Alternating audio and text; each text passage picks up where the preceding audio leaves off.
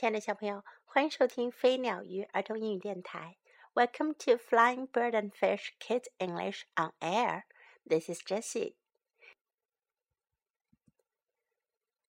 今天我们要讲的是 The Fifth Story of Noodle Tales，傻瓜故事的第五个。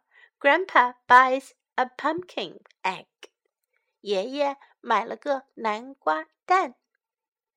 A pumpkin 是南瓜，a pumpkin egg，好奇怪，南瓜怎么会有蛋呢？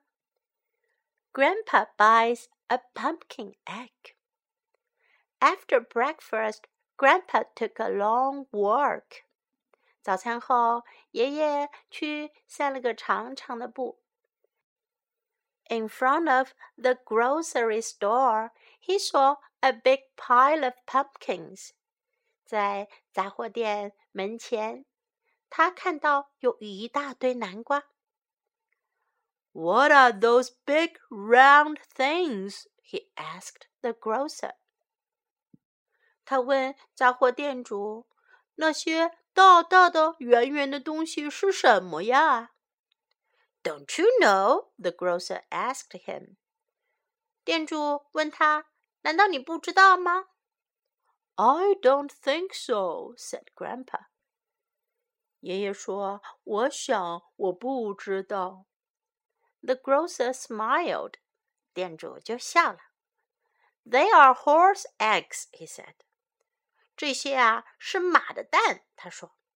You put one in a sunny place and sit on it for a day and a night, and it will hatch a baby horse. 你把它放在阳光灿烂的地方，然后坐在上面一天一夜，它就会孵出一匹马宝宝来。I bet Sam would like one, Grandpa thought. 爷爷想，我敢说，山姆一定会想要一个的。When Grandpa got home, he put the pumpkin in the backyard. 当爷爷回到家里，他把南瓜放在了后院里。then he went into the kitchen and got a chicken leg, a hard boiled egg, some jelly beans, and some lemonade. 然后他就去厨房里拿了一根鸡腿、一个煮熟的鸡蛋、一些糖豆，还有柠檬水。Now I won't get hungry, he said to himself. 他自言自语道：“这下我就不会饿了。” ” Then he sat on the pumpkin and he waited. 然后他就坐在南瓜上，他就在等啊等。He sat all that day and he sat all that night. 他坐了一整天，他又坐了一整夜。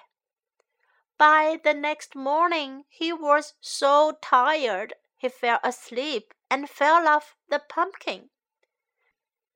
第二天早上，他已经累得不行了，他睡着了，从南瓜上摔了下来。When that happened, the pumpkin started rolling down the hill. 他摔下来的时候呀，南瓜就开始往山坡下滚。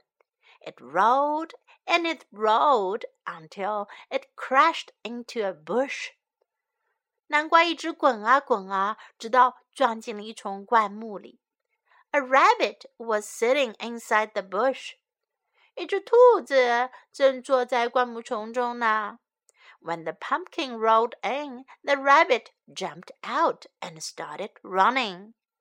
当南瓜滚进了灌木丛里，兔子就从那儿跳了出来，然然后开始跑了起来。Grandpa saw the rabbit and he got very excited. 爷爷看到了兔子，他激动的不得了。 Come back, little horse! he called. 快回来，小马！他叫道。Come back! 快回来！But the rabbit kept running. 可是那只兔子一直跑呀跑呀。Grandpa went to see the grocer again. 爷爷又去找杂货店主了。I want my money back, he said. 他说我要退款。Why? asked the grocer. 店主说：“为什么呀？” Well, said Grandpa. The egg hatched all right, but the baby horse ran away. 爷爷说：“嗯，那个蛋啊倒是孵出来了，但是那匹马宝宝呀跑的不见了。”小朋友，你们觉得 Grandpa 是不是很搞笑呀？他真的以为 the pumpkin 是一个 egg，南瓜是一只蛋，而且孵出了小马驹。这真是太有趣了。Now time to learn some English. Don't you know？你不知道吗？难道你不知道吗？Don't you know？Don't you know？如果我们说 Do you know？就是你知道吗？把 do 换成了 don't，Don't you know？就是你不知道吗？难道你不知道吗？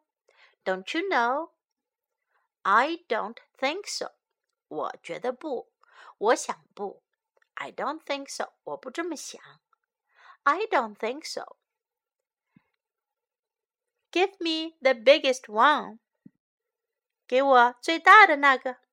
Give me the biggest one. Give me the biggest one. Now I won't get hungry. 这下我不会饿着了。Now I won't get hungry. Now I won't get hungry. Come back. 回来。Come back. Come back.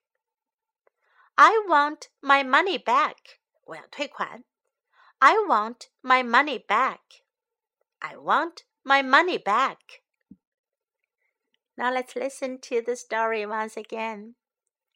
Grandpa buys a pumpkin egg. After breakfast, Grandpa took a long walk. In front of the grocery store, he saw a big pile of pumpkins. What are those big round things? he asked the grocer. Don't you know? the grocer asked him. I don't think so, said Grandpa. The grocer smiled. They're horse eggs, he said. You put one in a sunny place and sit on it for a day and a night, and it will hatch a baby horse. I bet Sam would like one, Grandpa thought. Okay, he said. Give me the biggest one. When Grandpa got home, he put the pumpkin in the backyard. Then he went into the kitchen and got a chicken leg, a hard boiled egg, some jelly beans, and some lemonade. Now I won't get hungry, he said to himself. Then he sat on the pumpkin and he waited. He sat all that day and he sat all that night. By the next morning he was so tired he fell asleep and fell off the pumpkin. When that happened, the pumpkin started rolling down the hill. It rolled and it rolled until it crashed into a bush. A rabbit was sitting inside the bush. When the pumpkin rolled in, the rabbit jumped out and started running. Grandpa saw the rabbit and he got very excited. Come back, little horse, he called. Come back. But the rabbit kept running. Grandpa went to see the grocer again. I want my money back, he said. Why? asked the grocer. Well, said Grandpa, the egg hatched all right, but the baby horse ran away. 小朋友， 今天的故事就讲完了。你们觉得这个爷爷是不是傻得很有趣呀？南瓜能孵出小马吗？而且啊，当兔子从灌木丛跳出来的时候，它居然还以为那是一匹小马驹儿呢。好了，Now time to say goodbye.